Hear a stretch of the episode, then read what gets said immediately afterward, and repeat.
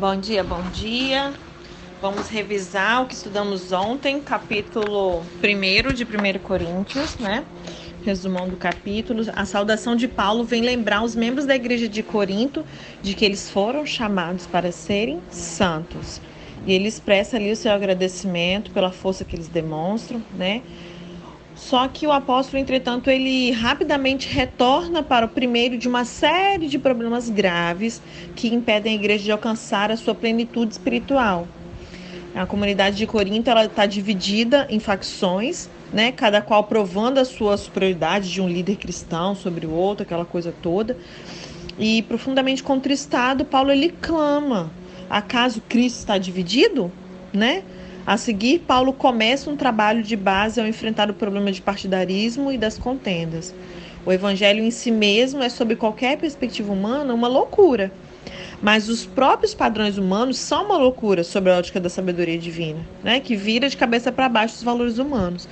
Nós crentes devemos nos sustentar na realidade central da nossa fé, Cristo, porque Ele é a fonte de toda a nossa justiça, santidade e redenção.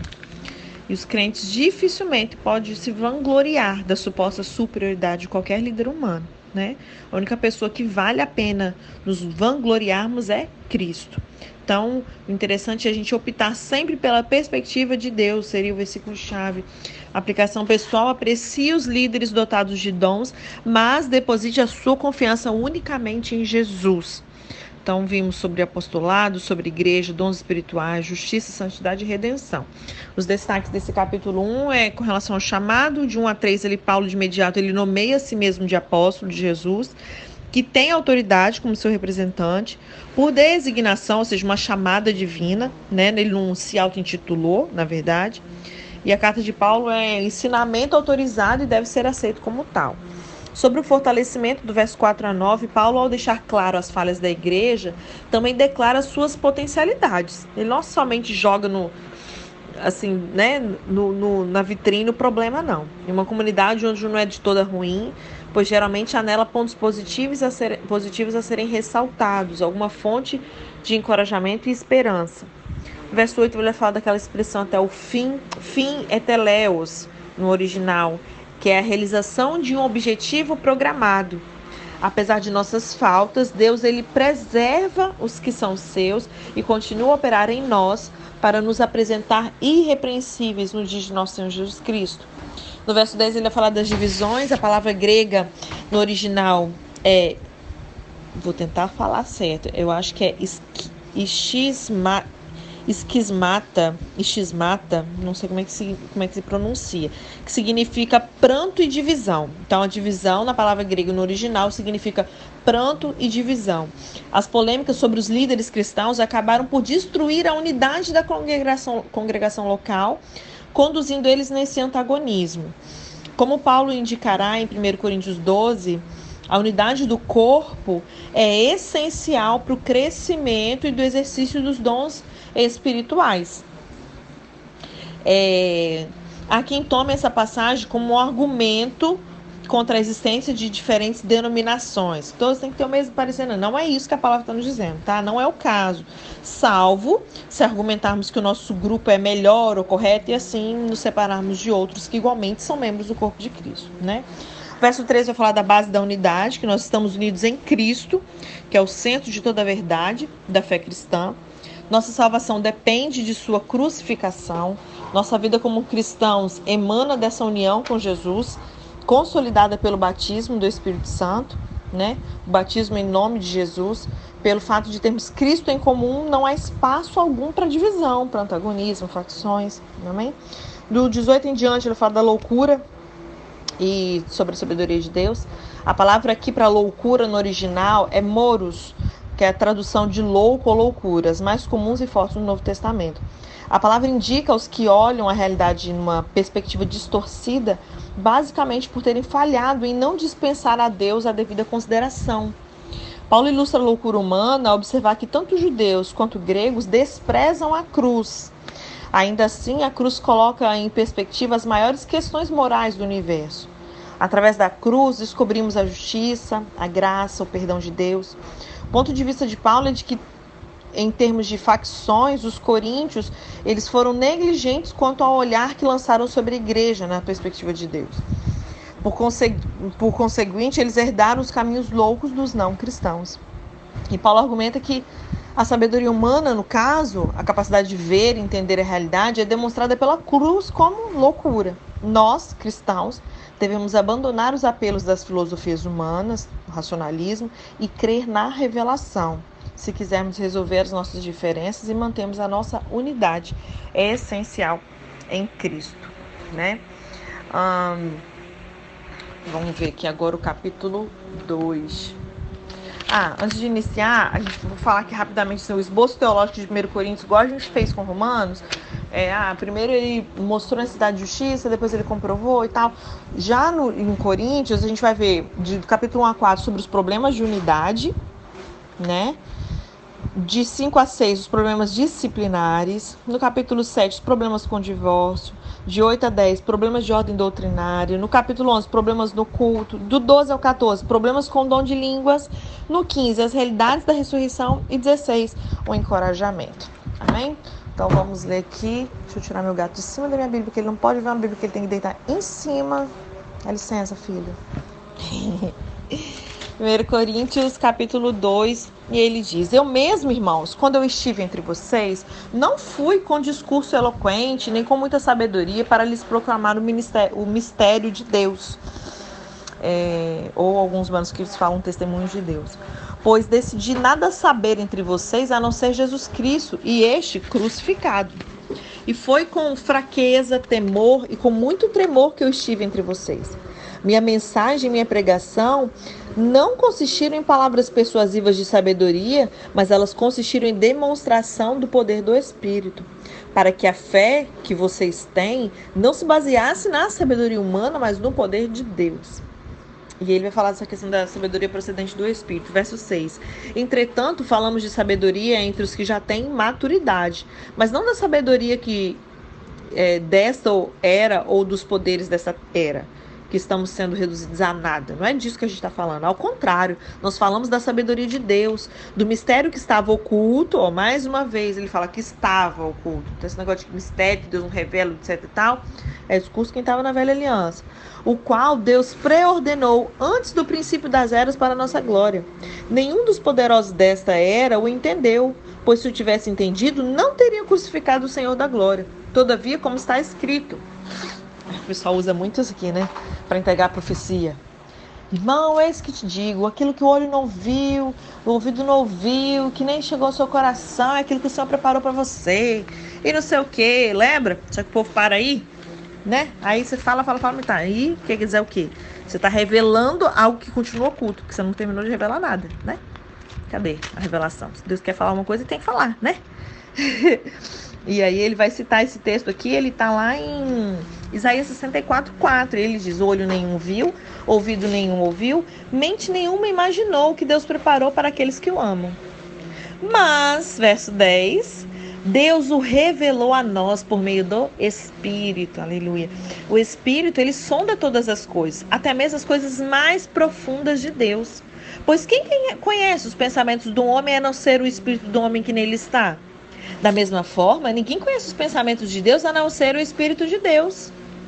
Olha como Deus é lindo, gente. Ele deixou em nós exatamente aquele que é o único que conhece os pensamentos de Deus. Quer saber? O Espírito dele está aí, ó, disponível para você. Você quer saber qual é a vontade de Deus, os pensamentos dele? O Espírito Santo está disponível para você para isso. Verso 12. Nós, porém, nós não recebemos o espírito do mundo, mas o espírito que procede de Deus.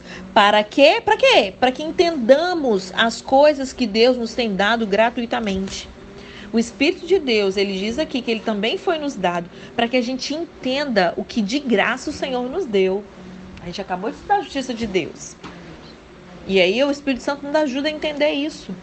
Porque para ele ajudar a entender, porque realmente é difícil na nossa mente humana, racional, no natural, vai ser complicado. Como assim? Acabei de pecar, como que Deus vai me olhar como se eu não tivesse pecado? Como se eu nunca tivesse pecado? É ilógico isso. Como que ele me bota numa, numa posição original só porque alguém foi na cruz por mim, mas virou, foi no meu lugar? Como é que funciona isso? É o Espírito Santo que faz a gente entender essas coisas. Verso 13: Delas também falamos, não com palavras ensinadas pela sabedoria humana, mas com palavras ensinadas pelo Espírito, interpretando verdades espirituais para os que são espirituais, ou comparando realidades espirituais com realidades espirituais. Verso 14. Quem não tem o Espírito, entenda aqui agora, ó, você vai entender por que você fala algumas coisas com algumas pessoas principalmente aqueles que não nasceram de novo ainda, e não vai rolar. Por quê? Quem não tem o Espírito não aceita as coisas que vêm do Espírito de Deus, pois lhes são loucura. Não é capaz de entendê-las, porque elas são discernidas espiritualmente. Mas quem é espiritual discerne todas as coisas, e ele mesmo por ninguém é discernido. Pois, aí ele vai citar um texto Lá de Isaías 40, 13. Quem conheceu a mente do Senhor para que possa instruí-lo? Nós, porém, temos a mente de Cristo. Então, é, as coisas do Espírito, que diz, que diz aqui, se discernem no Espírito. Se a pessoa está morta espiritualmente, se ela nasceu de novo, como é que ela vai discernir? Ela não vai entender. Né? É, e aí, ele já entraria nas divisões da igreja. Eu vou ler. Que foi bem pequenininho esse dois. Já vou ler o, o 3 e depois a gente vai para a versão a mensagem para consolidar, tá bom? as divisões da igreja, capítulo 3. Irmãos, eu não lhes pude falar, olha isso, gente. Agora ele vai descer o bambu na galera. Imagina, Paulo chega e fala, irmãos. Primeiro ele deu né, aquela maciada, lembrou porque eles foram chamados para serem santos, reconheceu, né, honrou a vida deles, dizendo que é, dá graças por eles, pela graça que foi dada para eles, tal, tal, tal, papapá, e não, tal, tal, tal, tal. Vem falar da sabedoria humana, das questões que se discernem espiritualmente. Aí ele vai chamar. E vocês vão ver que é, quando chegar no capítulo 12, que é o capítulo que a gente estuda sobre os dons espirituais, vocês vão ver que era uma igreja fogueada, era uma igreja que fluía nos dons assim, pocava. E olha o que ele diz para essa igreja. Irmãos, eu não lhes pude falar como a espirituais, mas como a carnais, como crianças em Cristo. Ele já chega falando assim: vocês são um bando de carnal, um monte de menino, um bando de criança. Eu dei-lhes leite, não alimento sólido, pois vocês não estavam em condições de recebê-lo. De fato, vocês ainda não estão em condições, porque ainda são carnais. Pare e pense o pastor. Ô, oh, gente, como que as igrejas hoje em dia, dessa última hora, precisam de pastores como Paulo? Para falar as verdades. Quantas pessoas você acha que fica numa igreja dessa? A igreja fica vazia hoje em dia, né? Se chega um pastor e fala um negócio desse para a igreja. Olha só, pastor Tiago chega domingo que vem e fala assim: olha só, eu queria falar umas coisas para espirituais aqui para vocês, mas eu não vou ter como falar, não, porque como vocês são carnais, vocês são um bando de menino, tem que ficar dando leite para vocês, porque vocês ainda nem têm condições. Porque vocês ainda são carnais. Eita glória! É a verdade que muitos de nós temos que ouvir direto. E aí ele continua, porque visto, por que, que vocês ainda são carnais? Visto que há inveja e divisão, divisões entre vocês. Não estão sendo carnais e agindo como mundanos? Pois alguém diz, eu sou de Paulo, e o outro, eu sou de Apolo. Não estão sendo mundanos? Afinal de contas, quem é Apolo e quem é Paulo? Apenas servos por meio dos quais vocês vieram a crer conforme o ministério que o Senhor atribuiu a cada um. Eu plantei, a Paulo regou, mas é Deus quem faz crescer de modo que nem o que planta e nem o que rega são coisa alguma, mas unicamente Deus que efetua o crescimento. Verso 8: O que planta e o que rega tem um só propósito, e cada um será recompensado de acordo com o seu próprio trabalho. Pois nós somos, o que, que nós somos? Cooperadores de Deus. Vocês são lavouras de Deus e seu edifício. Verso 10: Conforme a graça de Deus que me foi concedida, eu, como um sábio construtor, eu lancei o alicerce e outro está construindo sobre ele. Contudo, veja cada um como constrói. Isso aqui eu me lembro quando o Senhor é, me trouxe para assumir o ministério enquanto Tia Lê, né, estava em licença maternidade, eu percebi exatamente isso. A Tia Lê, ela veio e lançou alicerce, né? E depois eu vim construindo algo em cima e agora a gente vai dar continuidade em cima desse alicerce, dessa construção que foi iniciada né? Uma lançou a semente, outro regou, mas quem dá o crescimento não sou eu nem a tia Lê, é o Senhor, né? Nós não somos coisa alguma, a não ser Ele, não é verdade? É, verso 11: Porque ninguém pode colocar outro alicerce além do que já está posto, que é Jesus Cristo. Se alguém constrói sobre esse alicerce usando ouro, prata, pedras preciosas, madeiro, feno palha, sua obra, aí aqui ele está falando algo escatológico, sua obra será mostrada, porque o dia, e o dia que está em maiúsculo, que é o dia do Senhor, ele está se referindo, atrará a luz pois será revelada pelo fogo que provará a qualidade da obra de cada um. Vou explicar já já, tá? Verso 14. Se o que alguém construiu permanecer, esse receberá recompensa. Se o que alguém construiu se queimar, esse sofrerá prejuízo, contudo será salvo como alguém que escapa através do fogo. Maíra, o que ele está falando aqui? Ele está falando aqui de galardão, ele está falando de obra. Lembra que nós não somos salvos pelo que nós fazemos, pela nossa obra? É por fé, pelo sacrifício de Cristo, pela graça ali, um favor imerecido. Só que a minha recompensa, o meu galardão, todas nós, nós já estudamos isso, vamos prestar contas diante do tribunal de Cristo para recebermos a nossa recompensa, nosso galardão. E descobrimos, em recompensa da honra, que existe nenhum galardão, é, nenhuma recompensa, nenhum galardão, recompensa parcial e recompensa completa. E aí, esse exemplo aqui que ele deu sobre pedras preciosas, madeira, feno, palha, prata, ouro, o que que acontece? Ele fala que essa obra será mostrada, porque o dia do Senhor trará a luz, mostrará, será revelada pelo fogo, que vai provar a qualidade da obra de cada um. Por quê? Quando eu pego algo que é precioso, pedras preciosas, ouro e prata, e coloco no fogo, ele não se consome, concorda? Ele, ele, ele fica ainda mais, como é que eu posso dizer? Ai, me fugiu a palavra. Mas vocês entenderam o que eu quis dizer, eu acho. Que é que o Espírito Santo tá dando o, o, a tecla SAP aí. Porém, na hora que eu dou o exemplo contrário, vocês vão entender. Agora, se eu pego o feno, a palha, a madeira e jogo fogo, o que vai acontecer? Vai se consumir. Então, aquilo que eu construí, ele, no verso 14, fala, o que alguém construiu permanecer, ou seja, é algo de valor precioso, ouro, prata, nessa simbologia, vai permanecer. É o fruto e fruto que permaneça. Temos estudado sobre isso e enraizados também. Porém, se o que eu construí se queimar, ou seja, é feno, é madeira, é palha, vai se queimar. Eu vou sofrer prejuízo, porém vou ser salvo. Lembra? Porque não é para salvação, é para galardão. Mas é como alguém que escapa atrás do fogo. Só que é o que acontece. Muita gente, você olha para aquela pessoa, nossa, mas a pessoa faz, faz, faz, serve, serve, serve, tem trocentos ministério, aquela coisa tem volume. Pega é, um quilo de ouro. Tem um determinado volume. Concorda que é pequeno o volume, o espaço que vai ocupar? Agora pega um quilo de feno, de palha. Vai precisar de um celeiro gigantesco, tem volume. Mas se você jogar o fogo, vai consumir, vai acabar, só tem volume. Entende? Então a gente precisa se preocupar sim com a qualidade da obra em que temos é, praticado, aquilo que nós temos servido. Porque quando vier aquele, entendo porque que a palavra diz que os olhos dele são como chamas de fogo. São essas chamas de fogo que, quando nós nos colocarmos frente a ele, irá passar esse fogo dos olhos de Jesus sobre as nossas obras. E aí ele vai descobrir se é ouro, prata, pedra preciosa ou se era só palha, só tinha volume. Entende? Então, uma coisa é galardão, outra coisa é salvação, mas isso irá acontecer. Verso 16. Vocês não sabem que vocês são santuários de Deus e que o Espírito de Deus habita em vocês? Se alguém destruir o santuário de Deus, Deus o destruirá, pois o santuário de Deus que vocês, que são vocês, é sagrado somos sagrados. Sagrado agora não é aqueles, aquelas imagens de escultura, não. É eu e você. Verso 18: Não se enganem. Se algum de vocês pensa que é sábio, segundo os padrões dessa terra, deve tornar-se louco para que se torne sábio. Porque a sabedoria deste mundo é loucura aos olhos de Deus, pois está escrito: Ele apanha os sábios na astúcia deles. Ele está citando um texto lá de Jó 5,13.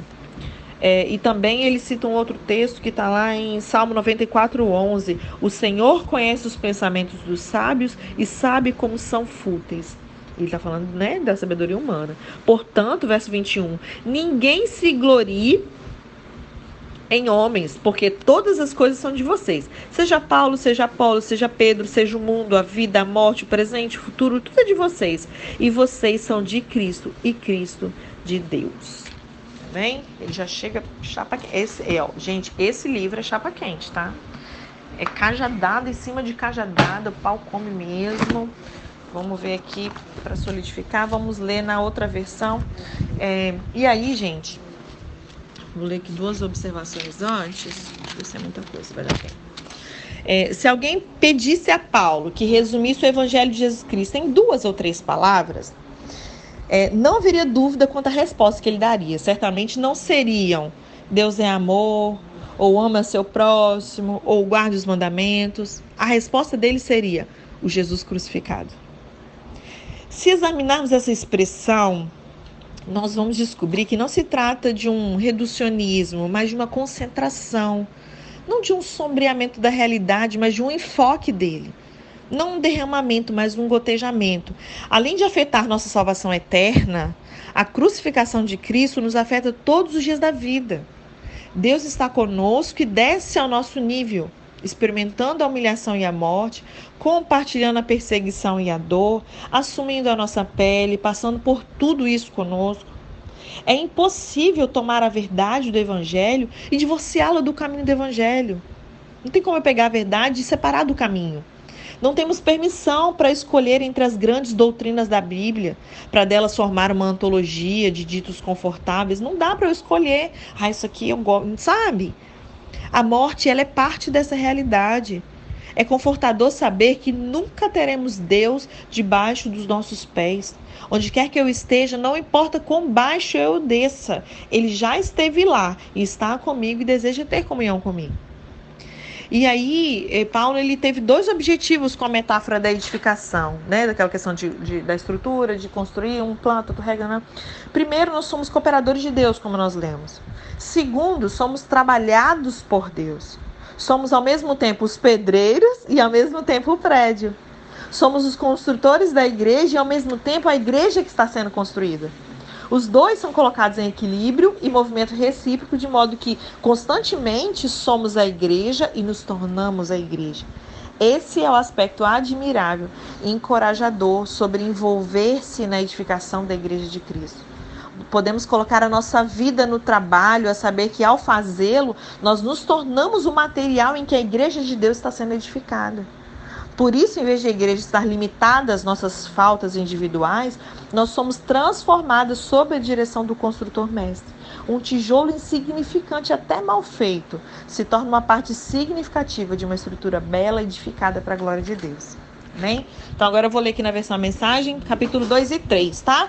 Amigos, vocês devem é, estar lembrados da primeira vez que eu os visitei para deixá-los a par da grande jogada de Deus. Na ocasião, eu não tentei impressionar ninguém com discursos sofisticados ou com argumentos filosóficos. Eu decidi apresentar primeiro Jesus e quem ele é, de maneira pura e simples. Depois falei de Jesus e do que ele fez, o Jesus crucificado. Não estava certo sobre como apresentar o tema, eu me sentia despreparado. Se querem saber a verdade, eu estava morrendo de medo. Assim, nada do que eu disse deve ter impressionado vocês, mas mesmo assim, a mensagem cumpriu o seu propósito.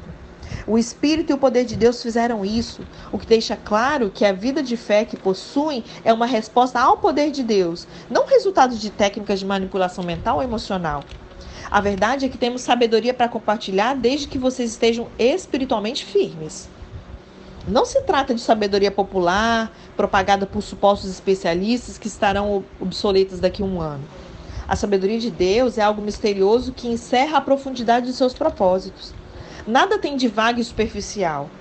Ela não é uma nova mensagem, é a mais antiga, o que Deus determinou como forma de produzir o melhor dele em nós, muito antes que nós entrássemos em cena. Os sábios do nosso tempo não têm ideia do que seja esse plano eterno. Do contrário, eles não teriam matado numa cruz o Senhor da vida designada por Deus. Por isso, nós temos esse texto nas Escrituras. Ninguém jamais viu que é, ou ouviu algo parecido, nunca se imaginou algo semelhante, mas é o que Deus tem preparado para aqueles que o amam. Mas vocês tenham visto e ouvido, porque Deus, por intermédio do seu Espírito, o revelou a vocês. O espírito, não satisfeito em mover-se na superfície, ele mergulha até as profundezas de Deus e traz à tona o que Deus planejou. Quem conhece seu pensamento a não ser você mesmo? O mesmo ocorre com Deus. Ele não só sabe o que está pensando, mas também nos permite saber. Olha que lindo, né? Deus tudo nos revela sobre os dons da vida e da salvação que nos concedeu. Não precisamos dos palpites nem das opiniões do mundo. Não, não aprendemos isso nos livros nem na escola. Nós aprendemos de Deus, que nos ensinou pessoalmente por meio de Jesus e o transmitimos a vocês em primeira mão. Quem não é espiritual não pode receber os dons do Espírito de Deus, não tem essa capacidade. Os dons de Deus lhe parecem tolice. Só o espiritual pode reconhecer o Espírito. O Espírito de Deus e o Espírito humano em plena comunhão. Espiritualmente vivos, nós temos acesso a tudo o que o Espírito de Deus está fazendo. Assim, não podemos ser julgados pelos críticos que não são espirituais. A pergunta de Isaías: existe alguém que conheça o Espírito de Deus, alguém que saiba o que ele está fazendo? Foi respondida: Cristo sabe e nós temos o Espírito de Cristo. No entanto, amigos, sinto-me frustrado pela maneira nada espiritual com que vocês lidam uns com os outros e com Deus. Vocês estão agindo como bebês em relação a Cristo, parece que só sabem mamar. Pois bem, vou alimentá-los, visto que não sabem se alimentar sozinhos. Quando vocês se apegam a algo apenas por se sentirem bem ou para dar a impressão de que vocês são importantes, não são muito diferentes de bebê de colo, que só ficam contentes quando tudo lhe agrada. Quando um de vocês diz, eu estou do lado de Paulo, outro diz, eu prefiro Apolo, não está sendo infantil? Quem vocês pensam que Paulo é ou Apolo? Nós somos servos, nós dois, que o serviram enquanto aprendiam a confiar a vida no Senhor, ao Senhor. Cada um de nós cumpriu a tarefa de servo. Eu plantei a semente, Apolo regou as plantas, mas Deus fez vocês crescerem. Não é quem planta nem quem rega que está no centro do processo, é Deus. Ele faz as coisas acontecerem. Plantar e regar são trabalhos menores. O que torna essas atividades dignas é o Deus a quem servimos. Vocês são a lavoura de Deus e nós trabalhamos nela. Usando outro exemplo, vocês são a casa de Deus. Usando o dom que Deus me deu de arquiteto, eu desenhei a planta. Apolo foi ali e ergueu as paredes. Que cada carpinteiro que venha trabalhar tenha o cuidado de, descobrir, de construir sobre esse fundamento. Lembre-se de que há apenas um fundamento já estabelecido, que é Jesus Cristo. Sejam exigentes ao escolher o material, material que irão utilizar na obra. Em algum momento haverá uma inspeção. Olha que legal essa analogia que ele faz. Se tiverem usado material barato de segunda linha, vocês serão descobertos. A inspeção vai ser rigorosa. Tudo precisa estar de acordo. Se o trabalho de vocês passar na inspeção, ótimo. Se não, a parte de vocês na construção será derrubada, mas vocês não serão destruídos. Vão sobreviver, mas com dificuldade. Vocês percebem que são o templo de Deus e que o próprio Deus está presente em vocês? Quem destruir o templo de Deus não ficará impune, estejam certos disso. O templo de Deus é sagrado e vocês são esse templo. Não se enganem. Não achem que são sábios apenas porque acompanham o noticiário. Sejam os desinformados de Deus. Esse é o caminho da verdadeira sabedoria. Gente que o mundo considera esperta, Deus chama de tola. Está registrado nas Escrituras. Ele expõe as segundas intenções do que andam de nariz empinado. O Senhor vê atrás da cortina de fumaça dos que se acham. Meu Deus. Não quero ouvir nenhum de vocês contando vantagem acerca de vocês mesmos nem de ninguém. Tudo já é de vocês, foi um presente. Paulo, Apolo, Pedro, mundo, a vida, a morte, o presente, o futuro, tudo é de vocês, que são privilegiados por estar unidos a Cristo, que está unido com Deus. Amém? Deus abençoe.